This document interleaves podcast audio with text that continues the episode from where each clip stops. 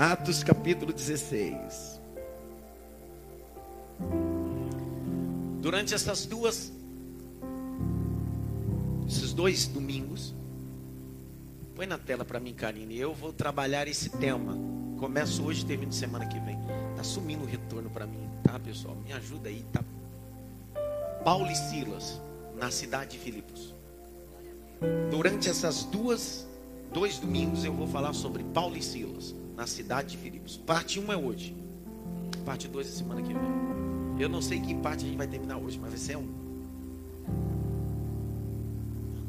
Capítulo 16. Verso de número 4. E quando iam passando pelas cidades, lhe entregavam para ser observado.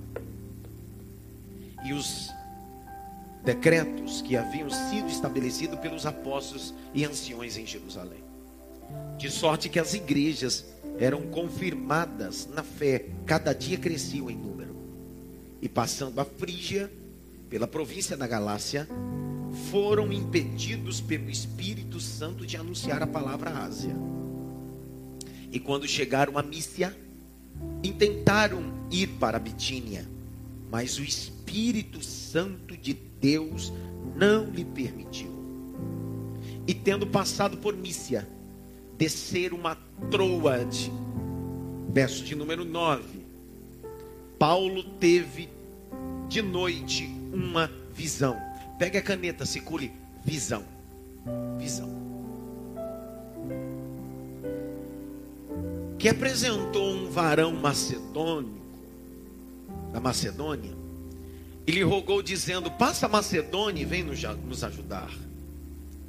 E logo depois desta visão, circula visão aí novamente. Procuramos partir para a Macedônia. Concluímos que o Senhor nos chamava para anunciar o Evangelho ali. Ali, olhe para cá. Deixe sua Bíblia aberta. É bem sabido de todos nós que um dos territórios geograficamente que Paulo foi ou teve êxito ministerial foi na Macedônia. Na Macedônia, Paulo fundou três igrejas. As três igrejas teve estrutura de discipulado dentro da Macedônia. A primeira igreja é a igreja de Tessalônica, aonde Paulo endereça duas missivas dessa carta. A segunda igreja é a igreja de Filipos, nessa cidade, aonde Paulo inaugurou a maior e mais importante igreja que era a porta de acesso de rotas comerciais. E a terceira e mais contundente igreja está nos Bereanos ou a cidade de Bereia. Paulo tinha um carinho exorbitante por, pelos macedônicos.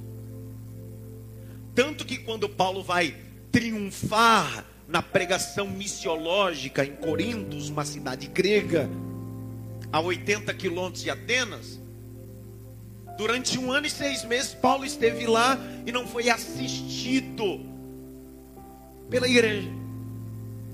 Entretanto, foi socorrido e assistido pelo povo de Macedônia. Filipos. Agora, algumas coisas peculiares que eu queria trabalhar na primeira parte de, dessa série, de dois domingos. É como Paulo foi parar em Filipe. Como é que nós paramos em lugares? Como é que chegamos em lugares? Chegamos por proposta divina, chegamos pelas nossas próprias pernas ou chegamos debaixo de visão?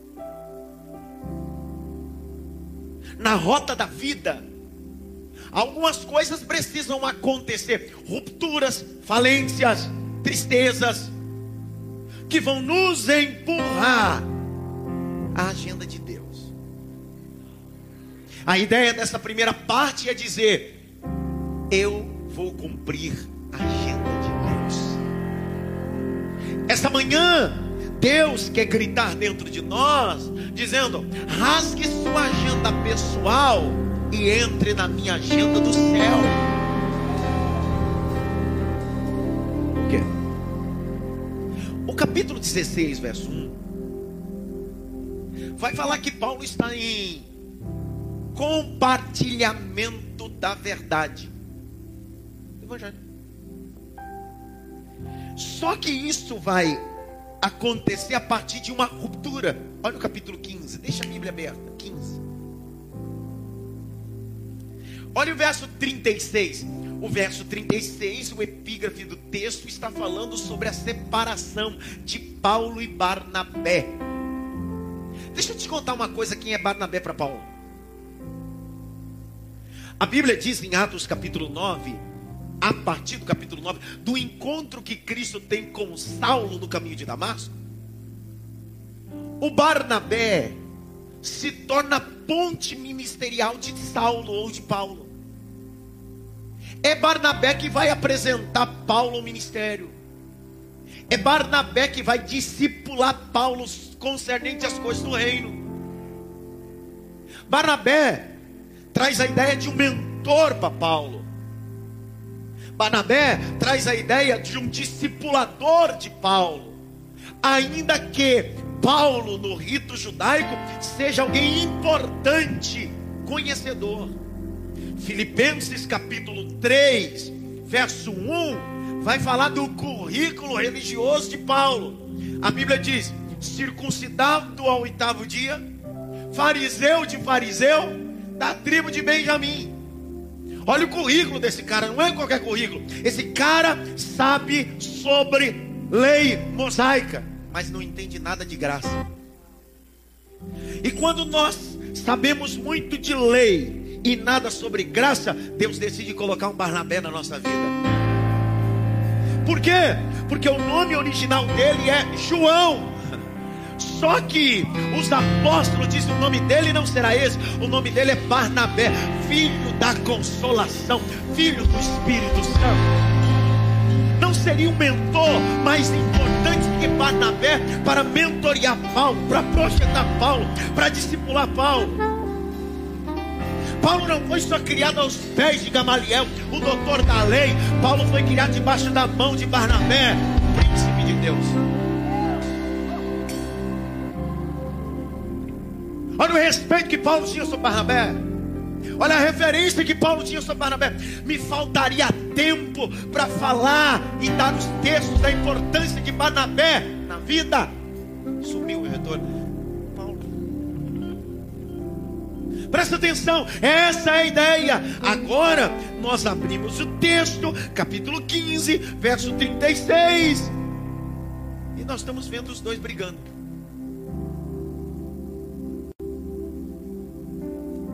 Alguém vai olhar esse texto assim: é o próprio diabo. Quem disse que rupturas é o diabo que estabelece? Existem rupturas que é o próprio céu que permite. Algumas rupturas na vida são saudáveis para o crescimento.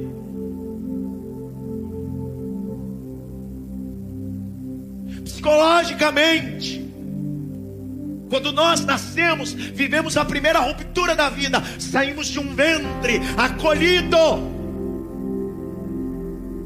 E quando nasce a primeira ruptura, por isso que psicologicamente, psiquiatricamente, quando a criança nasce, a primeira coisa que o médico faz é voltar a criança para o colo da mãe. Porque ele viveu uma ruptura tão traumática que se ele não tiver o afago da mãe, isso pode gerar traumas futuros mas as rupturas são importantes. Em seguida, é cortado o cordão umbilical, são rupturas. Quando se cresce, vai à escola, o primeiro dia da criança na escola é uma ruptura. É um desmame da casa. Por isso que um pai que leva um filho para a escola, ele não vai cumprir a carga horária escolar. É um desmame gradativo para que essa ruptura possa ser suportada até que chega a maturidade da maior ruptura, deixará pai e mãe uniciar a sua esposa e vice-versa. Mas existem rupturas que não são destrutivas, são construtivas. Eu preciso viver. Nós precisamos viver. E ainda que essas rupturas possam doer com pessoas importantes, mas são necessárias. Eu tinha nove anos de idade. Eu tinha repetido de ano na segunda série, com dificuldade de escrever, de alfabetização. Eu estudava no Maria Reis aqui. Eu morava em frente a Santa Zita, a igreja que tem aqui, Padre de Saboia de Medeiros. Meus pais moravam aqui. Eu repeti a segunda série quando os meus pais me levaram, foram morar em São Miguel Paulista. Com dificuldade de ler, de alfabetização, minha mãe foi na escola e disse: pede para repeti-lo. Só que eu voltei a fazer a segunda série e uma professora chamada Isildinha, uma professora aposentada, descobriu minha dificuldade de alfabetização. Disse: Você tem uma dificuldade, vou lhe ajudar. Pós-aula, ela me fazia decorar os poemas de Cecília Meirelles e recitar para ela. Por isso que eu tenho facilidade de falar, porque um dislexo tem dificuldade de interpretação, trocar letra, mas tem facilidade de falar. Você sabe que para mim, para uma criança de 9 anos, a ruptura que houve para mim quando eu passei de ano, ainda que foi algo importante, eu passei da segunda para a terceira, mas na terceira série isso dia não vai estar mais comigo. Os meus três primeiros meses de uma criança de 9 anos, de alguém que passou um ano todo compreendendo sua dificuldade e investindo a ruptura que eu vivi, os traumas. Pastor, onde o senhor quer chegar? Escute. Algumas coisas precisam criar rupturas, porque as feridas vão gerar história.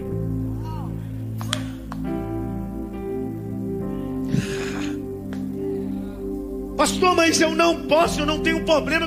Mas quem diz que ruptura são problemas e reserva, são situações que Deus cria, senão você nunca sairia. Deus, quando aparece ao pai Abraão, diz para ele: Abraão, eu quero fazer de ti uma grande nação. Eu quero, Deus. Então você precisa viver rupturas. Deixará, sai da tua terra, da tua parentela e da casa de teu pai. Eu estou liberando uma palavra desse altar, dizendo que rupturas vão acontecer, mas vão acontecer para o teu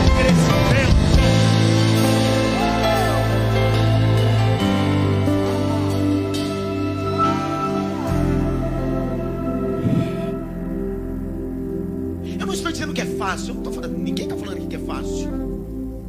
Mas são necessárias. Escreve isso. Rupturas não são fáceis, mas são necessárias. Não é fácil. Mas são necessárias. Olha o capítulo de número 15, verso 36. E alguns dias depois disse Paulo a Barnabé: Tornemos a visitar nossos irmãos por todas as cidades em que anunciamos a palavra do Senhor, para ver como eles estão. E Barnabé aconselhava que tomassem consigo João, chamado Marcos, era sobrinho dele. Mas Paulo parecia razoar que não tomassem consigo aquele. Agora olha o verso de número 39. E tal contenda houve entre eles que se apartaram um do outro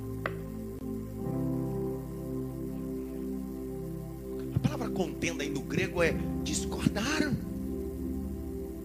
Não é nada pessoal. Grite me alto, não é nada pessoal. Ei, você precisa olhar esse texto com uma visão que não é nada pessoal. Só que esses dois caras vão me mostrar uma coisa. Eu não sei se você consegue observar com a ótica que eu estou vendo. Esses dois caras vão me ensinar o que é maturidade.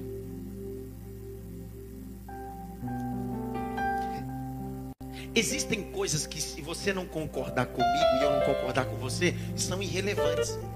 Não vão nos impedir de caminhar juntos. Quantos estão comigo? Diga amém. Eu dar um exemplo. Pô, eu queria que a igreja fosse cinza, mas o pastor pintou de abóbora.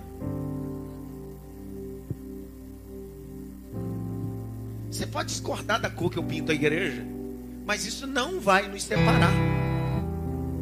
Cara, mas queria tanto, cara, que o pastor fizesse tal coisa. É, são coisas irrelevantes. Nós discordamos, mas isso não muda. Continuamos caminhando. Mas existem coisas que afetam o processo. E aí a Bíblia diz: andarão dois juntos se não tiver de acordo.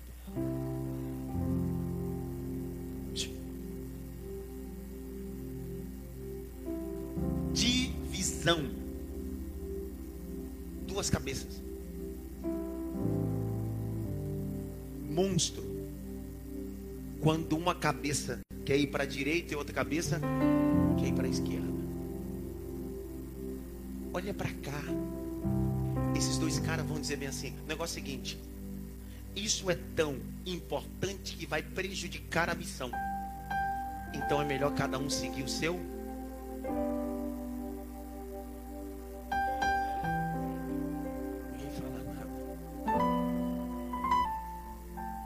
Barnabé quer beneficiar o seu sobrinho. E Paulo diz: e da última vez ele nos deixou. Paulo está com a tolerância dele aqui em cima. Intolerância, perdão. Barnabé diz: dá uma chance. Paulo diz: não quero. E eles têm uma pequena discussão e aparta-se um para o outro. Ah, olha o texto. E Barnabé, levando consigo Marcos, navegou para Chipre. Paulo ficou como? Sem o mentor. Olha para cá. Paulo ficou sem? A pergunta é: por que, que Deus permitiu isso? Pergunta aí, por quê? Porque quando chega o tempo de você ser mentor,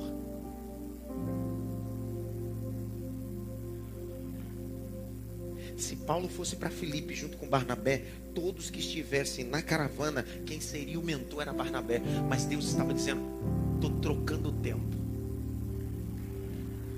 Barnabé vai continuar sendo seu mentor, mas vai mentorear outro grupo em Chipre. Agora, Paulo, você será mentor. Você pegou essa, não? Deus te trouxe para cá num tempo no meio das rupturas que você viveu dentro da pandemia, tudo para dizer para você: é um novo tempo, é um novo. Eu vi o Glória lá, é um novo. Pega essa palavra de fundo aí também, tá? É um novo tempo, é um novo ciclo. Você não perdeu,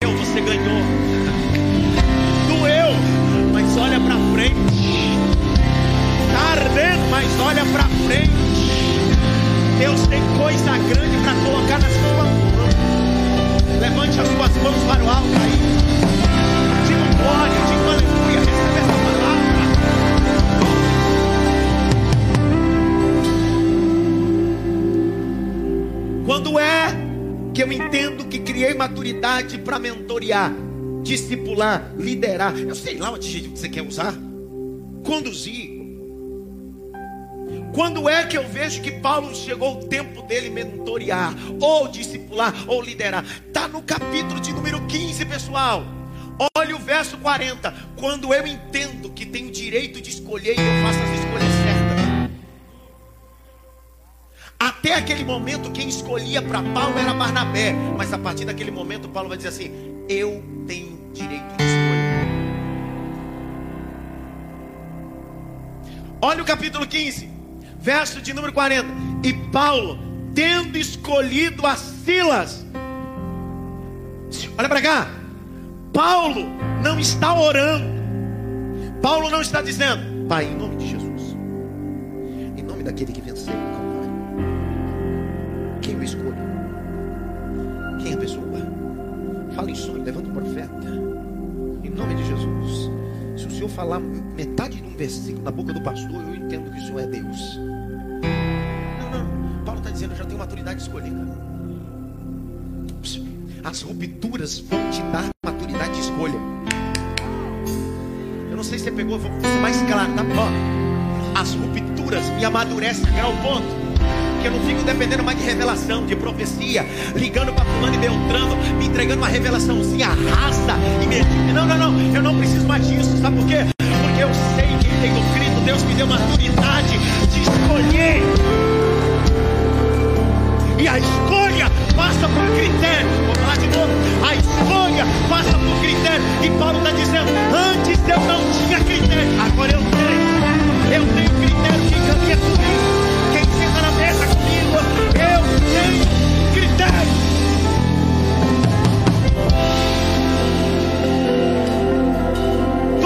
almas, todas as rupturas, deram a você critério para quem caminha com você, quem se assenta na mesa com você.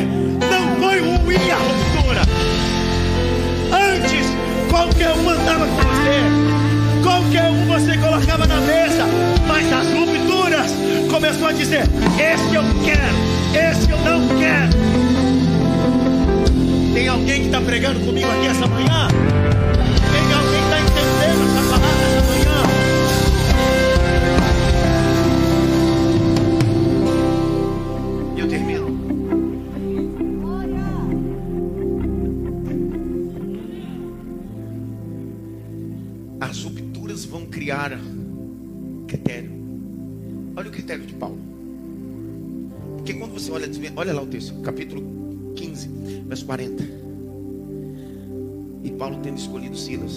Partiu encomendado pelos irmãos e a graça de Deus. Quem escolheu Silas? Quem escolheu Silas? Eu sei, ó, presta atenção. Eu sei que é top, é bonitinho aquela frase que você fala. Não, eu sei, é legal, é legal, legal, legal. Aquela frase tão top, é bem espiritual. Eu fico embasbacado quando você fala essa frase. Somente quando você posta. Eu, eu fico, meu Deus, que espiritualidade, né? Amigos a gente não escolhe, é Deus que apresenta. Legal. Isso fala a fragilidade emocional que você tem, que não sabe nem escolher.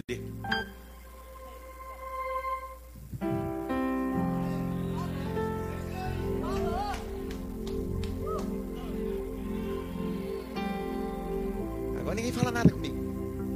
Ninguém dá um aleluia agora. Na minha mesa senta quem eu quero. Meu WhatsApp tem quem eu quero. Na minha rede social tem quem eu quero. Tá na hora da gente ter maturidade e entender que íntimos que caminham conosco são decisões nossas. Pegaram não, né? Pegaram não? Tá, eu vou falar melhor ainda. A Bíblia diz que tinha uma multidão de discípulos e Jesus assim, e escolheu Jesus. Vou falar de novo. Havia uma multidão de discípulos assim, e escolheu Jesus dentre eles doze. Se Jesus escolhe, eu também escolho. Pastor, mas o senhor está fazendo acepção de pessoas? Não, não, não. Você ama todos, mas você decide quem vai viver no Santíssimo com você. Vou explicar melhor ainda, Rogério. Você não deu glória até agora. Toque esse sax aí, Rogério.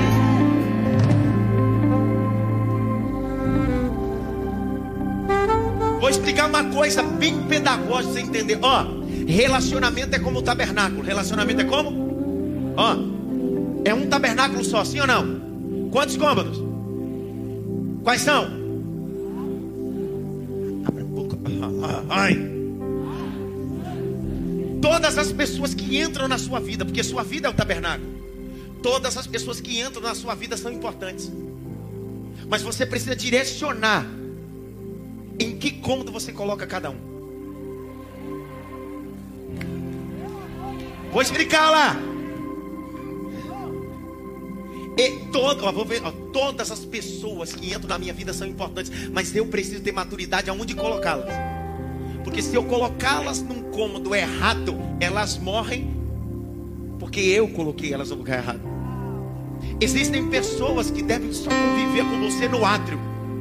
São pessoas de relacionamento público. Lembra que no átrio não, tem cobertura? São pessoas que você precisa se relacionar com elas no público. São pessoas que você pode ir na bacia. Você pode mostrar pequenas coisas. São pessoas que vão no altar com você. É público. Mas quando você pega um grupo e você leva para o santo, é um grupo mais seleto. Mas os que estão ora não são menos importantes. É porque que para viver no santo precisa ter mais maturidade. Porque no santo, ao contrário do átrio, no átrio tem bronze. No santo começa o ouro. E tem muita gente que não pode acessar o santo da tua vida, se não vai falar o que você conquistou e o que você tem. O santo tem a mesa. A mesa não fica no átrio, a mesa fica no santo. Então não coloque qualquer um na sua mesa. Então não reclama amanhã se na tua casa, na hora do almoço, do café, sai conversa fiada, sai conversinha fiada, porque você recebeu pessoas que deveriam estar no átrio da sua vida, importante, mas você decidiu levá-las para o santo e você teve um problema. Santo tem um menorá. Isso fala de clareza. É lá no santo que você começa a clarear coisas. É no santo que você tem um altar de incenso. Fala de culto, de experiência. Mas existem pessoas que só podem ficar no santo. Você não pode levar para o Santíssimo. Por quê? Enquanto no átrio e no santo poderia se entrar qualquer hora, no Santíssimo era um só. Seja mais seleto, cara. No Santíssimo não é qualquer um que entra. No Santíssimo não é qualquer pessoa. Porque o Santíssimo fala de intimidade. Não pegou ainda, né? Jesus vai falar isso de forma visual e pedagógica. Ó, Jesus está no Getsemane.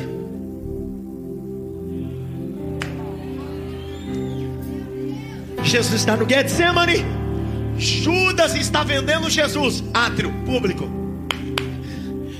A Bíblia diz que 11 está, Judas está vendo Jesus, está no ar, está no público. Aí a Bíblia diz que tem 11. Jesus olha para os 11 assim: um grupo vai ficar no santo.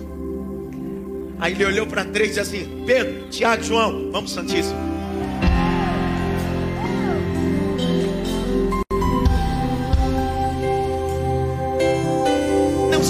menos importante porque você vive no ato. Você deveria se sentir importante que você já faz parte da minha vida e eu da sua.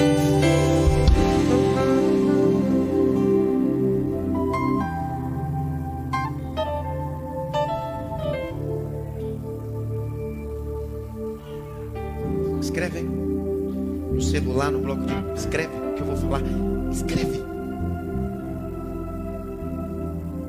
Escreve o que eu, do jeito que eu vou falar. Essa manhã bloco de nota celular, uma caneta, o que você tiver. Se não tiver nada, pega o áudio e. Eu estou falando. Você precisa escutar essa. Essa manhã, Deus está me dando maturidade para colocar cada pessoa no seu cômodo certo.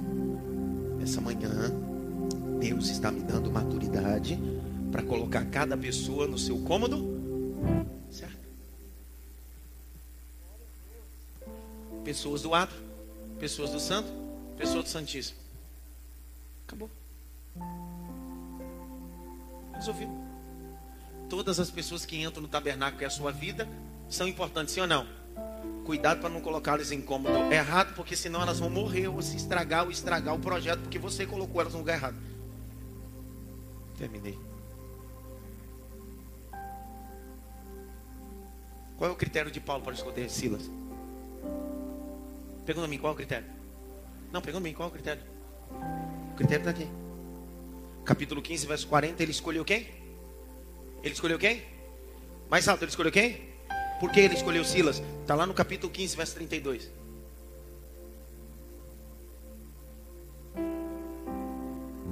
E depois Judas e Silas. O que, que Silas era? O que, que Silas era? Olha. A palavra profeta significa porta-voz de Deus.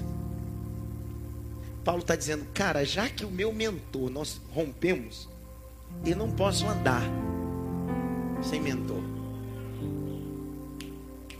Eu não posso andar sem direção. Por que você escondeu Silas? Porque ele é profeta, e quem é profeta é boca de Deus. Pegou não? Pegou, Bartô? Não, vamos falar de novo. Ó, pega de novo. Pega isso aqui. Ele está dizendo: tá, eu rompi, não tem problema. Só que eu vou escolher quem é a boca de Deus. Porque eu não posso ter Barnabé, mas eu tenho a boca de Deus. Eu posso não ter o Barnabé, meu mentor, eu amo ele. Mas, se por acaso eu viver momentos difíceis, Deus tomará a boca de Silas e ele dirá: Assim diz o Senhor.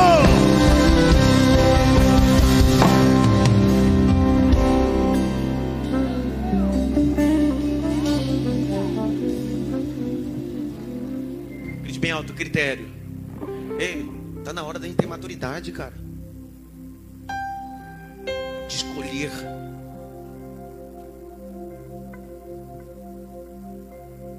Não permita que as pessoas escolham por você. Tenha direito de escolha. Deixe de ser. Eu sei que é uma palavra que eu vou, é uma expressão que eu vou usar que é, tem sido usado muito no campo político, mas desconecte do campo político. Eu estou falando no campo bíblico. Deixe de ser uma massa de manobra. Sempre faz o que o povo quer, que o parente quer, que o amigo quer, só para se subir, você se submete a coisas ridículas só para não perder a amizade. Ah, amadurece, cara. Você negocia valores e princípios só para não perder amigo ou amigo. Ah, se valoriza, cara. Eu sou assim. Se quiser assim. Não significa que eu não estou caminhando para melhorar, mas eu não vou mudar só para te agradar, porque antes de eu te amar, eu preciso me amar.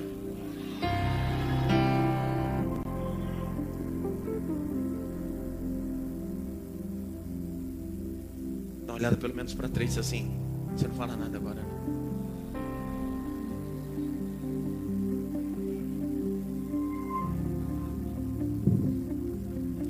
Com a ruptura e a maturidade, a gente não tem medo de falar a verdade.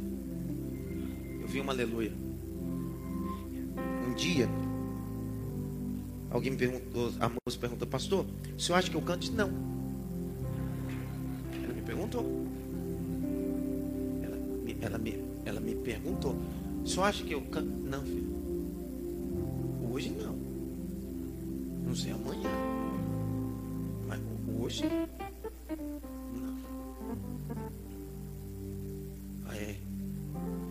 estava do lado poder dizer: pastor está matando o sonho dela. Mas não estou matando uma coisa que não existe. Não confunda sonho com ilusão. Tá, não. Eu vou te dar um textinho bíblico, porque de repente eu fui muito forte. Aí você pode achar que eu sou, né? Muito forte, tá? É que quando o José tem 17 anos, ele só sonha. Quando ele tem 30, ele interpreta o sonho e fala a verdade. Você vive e você morre. Chega um momento na vida que a gente cria tanta maturidade que não adianta interpretar o sonho e dizer assim, vai orando, pode dar certo. Não, você vai morrer. Olha José. Ele diz para um copeiro, para um ele diz assim, você vai subir, Deus vai te honrar. E para o outro, ele interpretou, sabia que o cara ia morrer. Ele poderia dizer, olha, vamos entrar numa campanha de oração. Quem sabe Deus pode mudar o decreto. Ele disse, tu vai morrer, cara. Oxi. A maturidade nos faz otimizar tempo.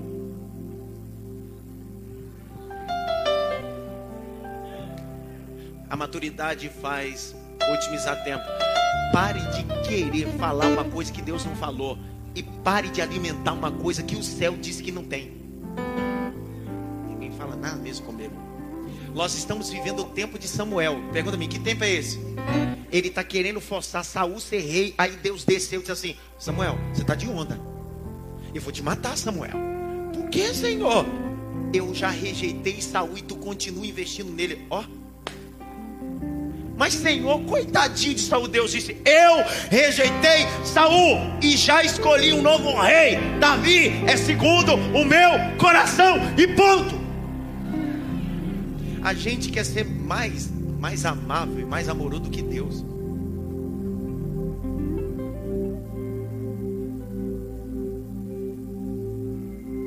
Espírito Santo.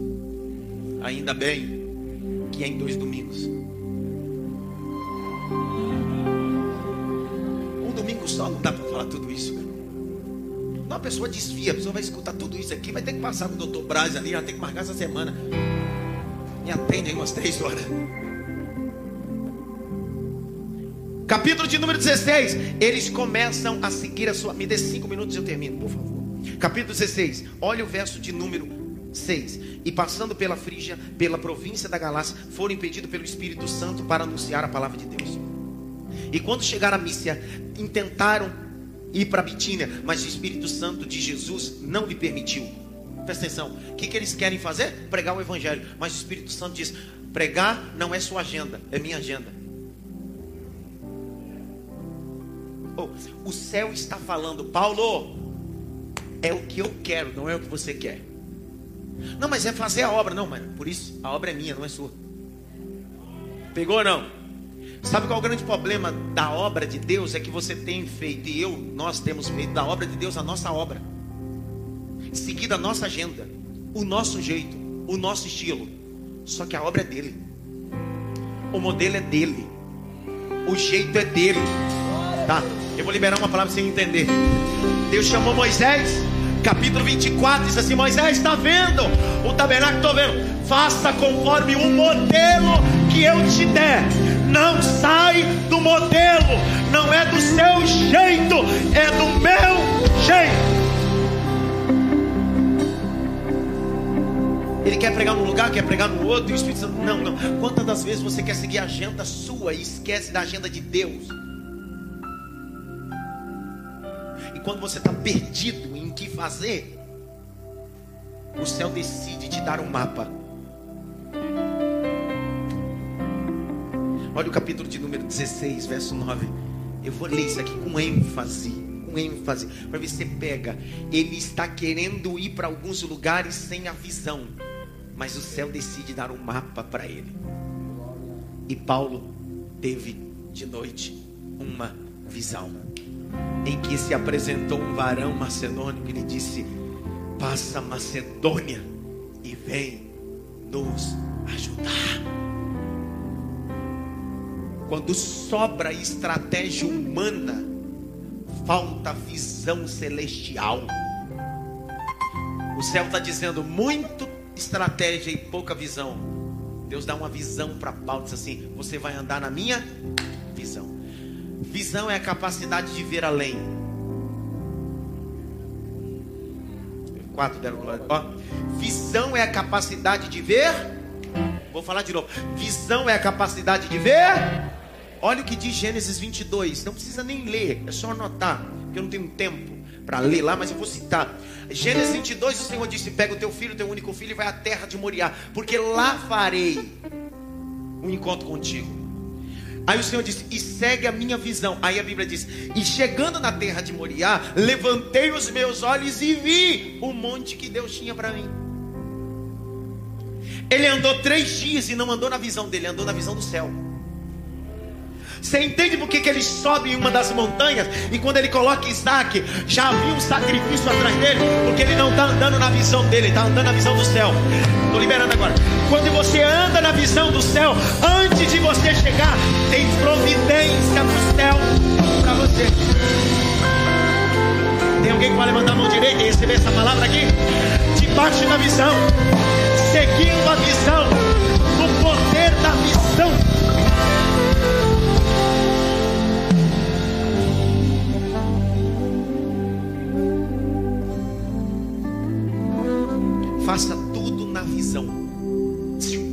Faça tudo. Atos 9, rapidinho. Atos 9. Verso 10, 12. Não é só fazer, é fazer na. Vamos lá. Não é só fazer, é fazer na visão. Porque quem faz fora da visão perdeu tempo. Por isso que é melhor dar um start na visão. Porque quem faz na visão não perde tempo. Olha lá, Atos 9, 10. Havia em Damasco um certo discípulo chamado Ananias. E disse-lhe o Senhor: Ei! Ananias, e ele respondeu: Isso aqui, Senhor.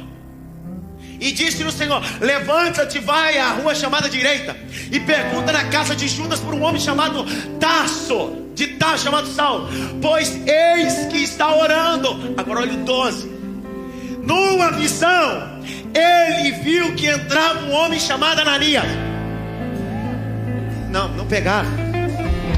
Deus apareceu em visão a Ananias só que aonde Ananias vai, o Saulo está esperando Ananias, porque ele está debaixo de uma visão. Você tem glória agora, te pego, te pego agora, capítulo 9, capítulo 9, capítulo 9, olha o texto, verso de número, verso de número 16, e eu, verso 15, e disse para porém, o Senhor: Vai, porque esse é para mim um vaso escolhido para levar o meu nome diante dos gentios e dos reis de Israel. E lhe mostrarei quanto deve padecer pelo meu nome. Ananias foi, entrou na casa, impôs-lhe as mãos do irmão Saul. E o Senhor Jesus, apareceu, que havia aparecido no caminho, por onde vinha, e enviou para se tornasse cheio do Espírito. Batista, 18 para dar glória, e logo lhe caíram dos olhos como espãos, escamas, e recuperou a visão, e levantou e foi batizado.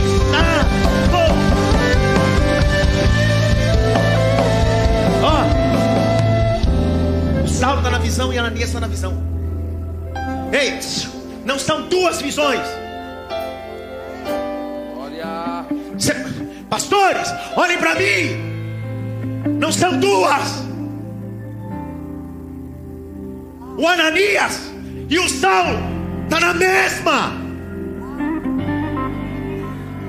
É a mesma rua, é o mesmo endereço, é o mesmo propósito. Pode ser homens distintos, personalidades distintas, mas a visão é a mesma. Um pode gritar, outro pode falar baixo. Um pode ser agitado, outro pode ser pneumático. Mas a visão não importa a tua personalidade. O importante é a visão. Não importa a tua personalidade ou teu temperamento. O que vale é a visão.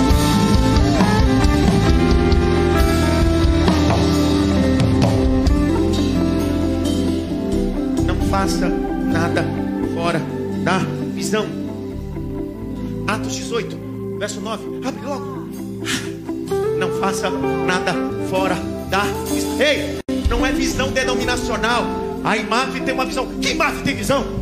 A Assembleia tem Que Assembleia tem visão? A pre... Que Presbiteriana tem visão? Batista que? Visão que? A igreja não segue a visão denominacional. A igreja segue a visão do cabeça. E o cabeça é Cristo.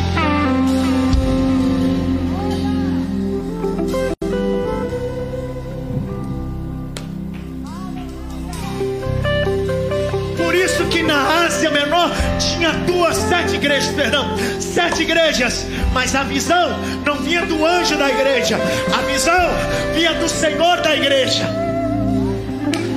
E escreveu a carta, entregou ao anjo, que o anjo fala à igreja, o anjo é o pastor, e o pastor tem que estar na visão do céu, porque ele fala o que o céu quer falar.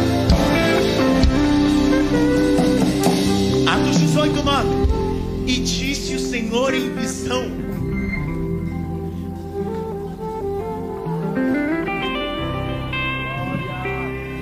Grite bem alto. Guiado na visão. Não mais alto. Guiado na visão. E disse o Senhor em visão de noite a Paulo: Não temas, mas fala e não te cales.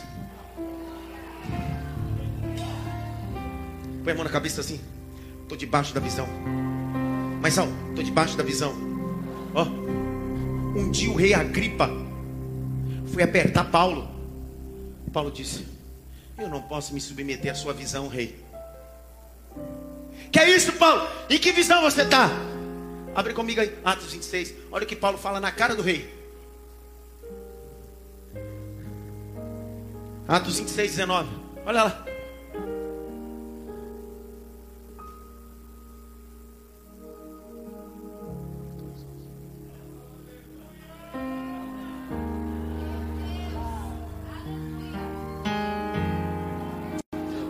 Esperar você dar glória.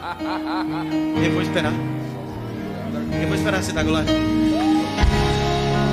Paulo está dizendo, Rei Agripa, eu não sou massa de manobra. Rei Agripa, eu sei que o Senhor é rei, mas eu estou debaixo de uma visão celestial. Eu estou. Tem alguém que vai sair dessa manhã debaixo da visão do céu. Debaixo da visão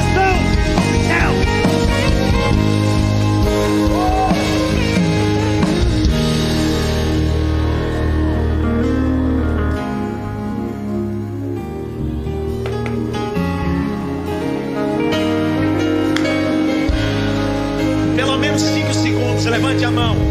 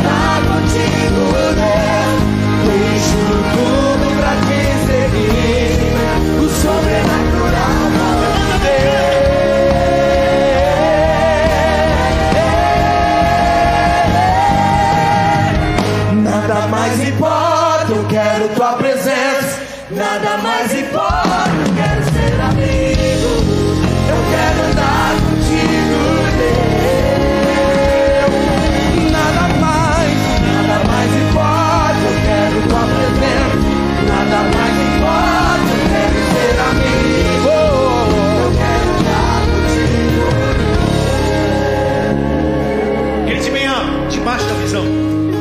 Não mais alto, debaixo da visão.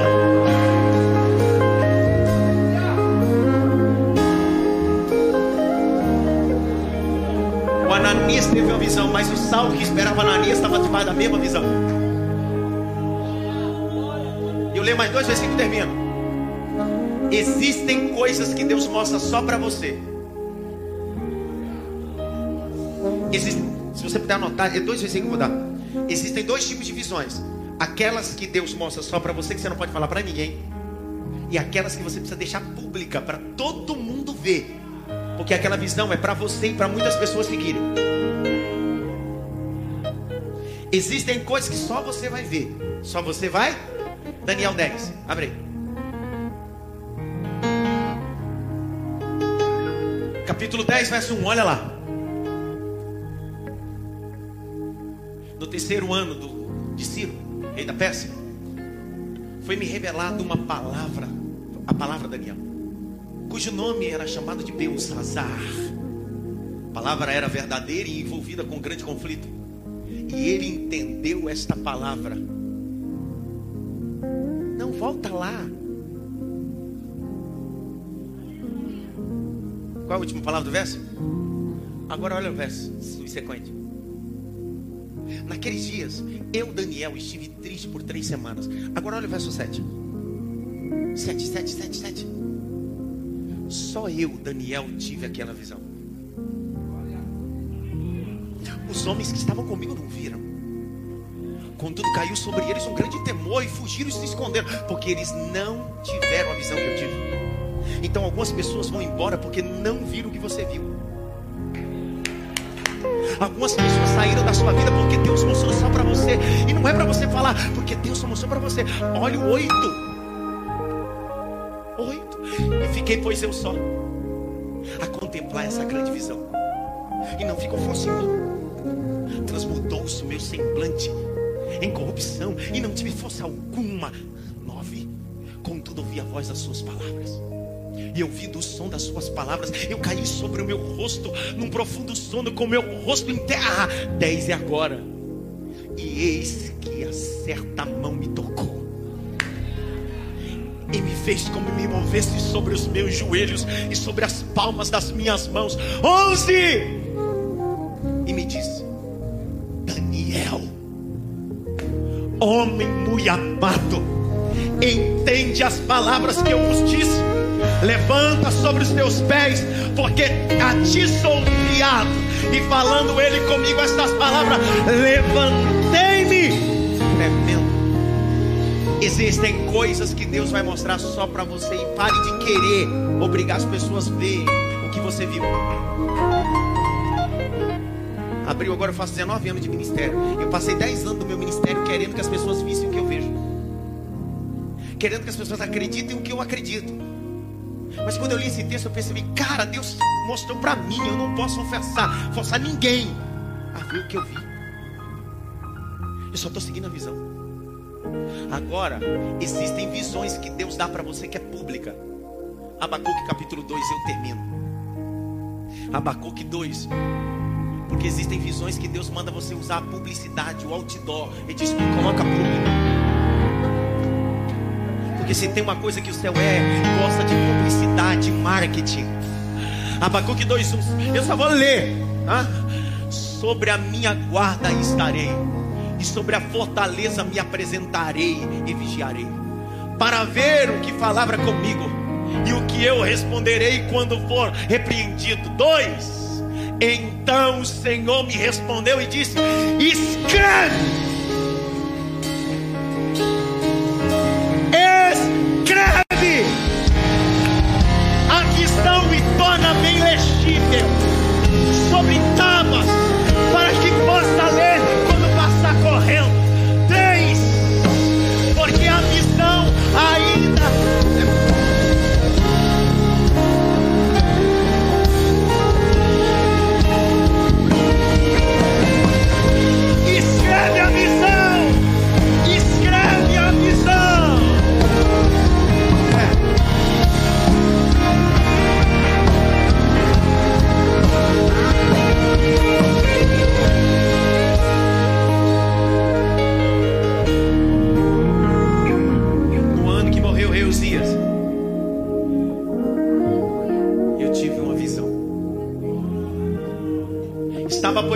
na planície do Sinai e teve uma grande.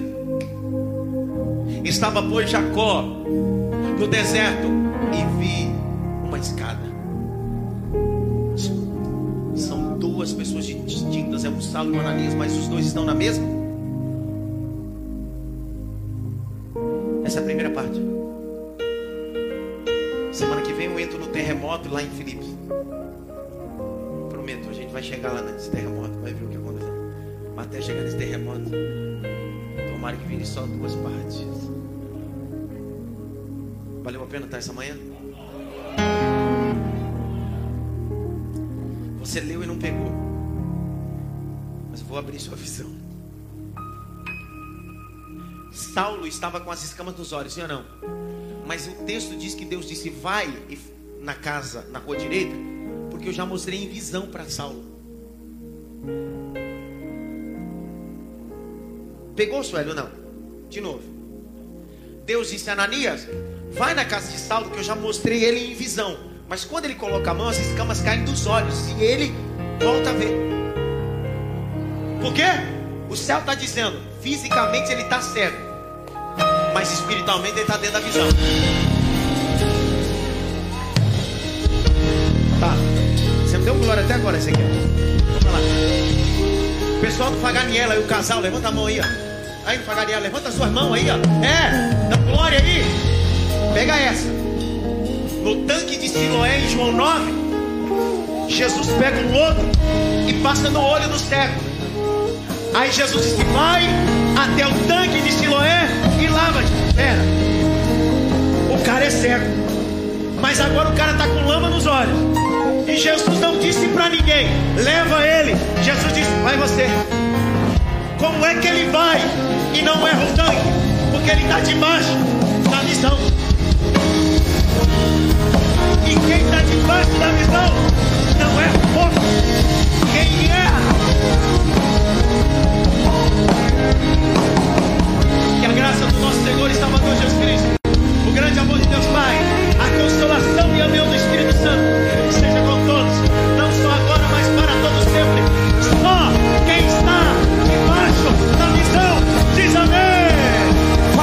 vontade.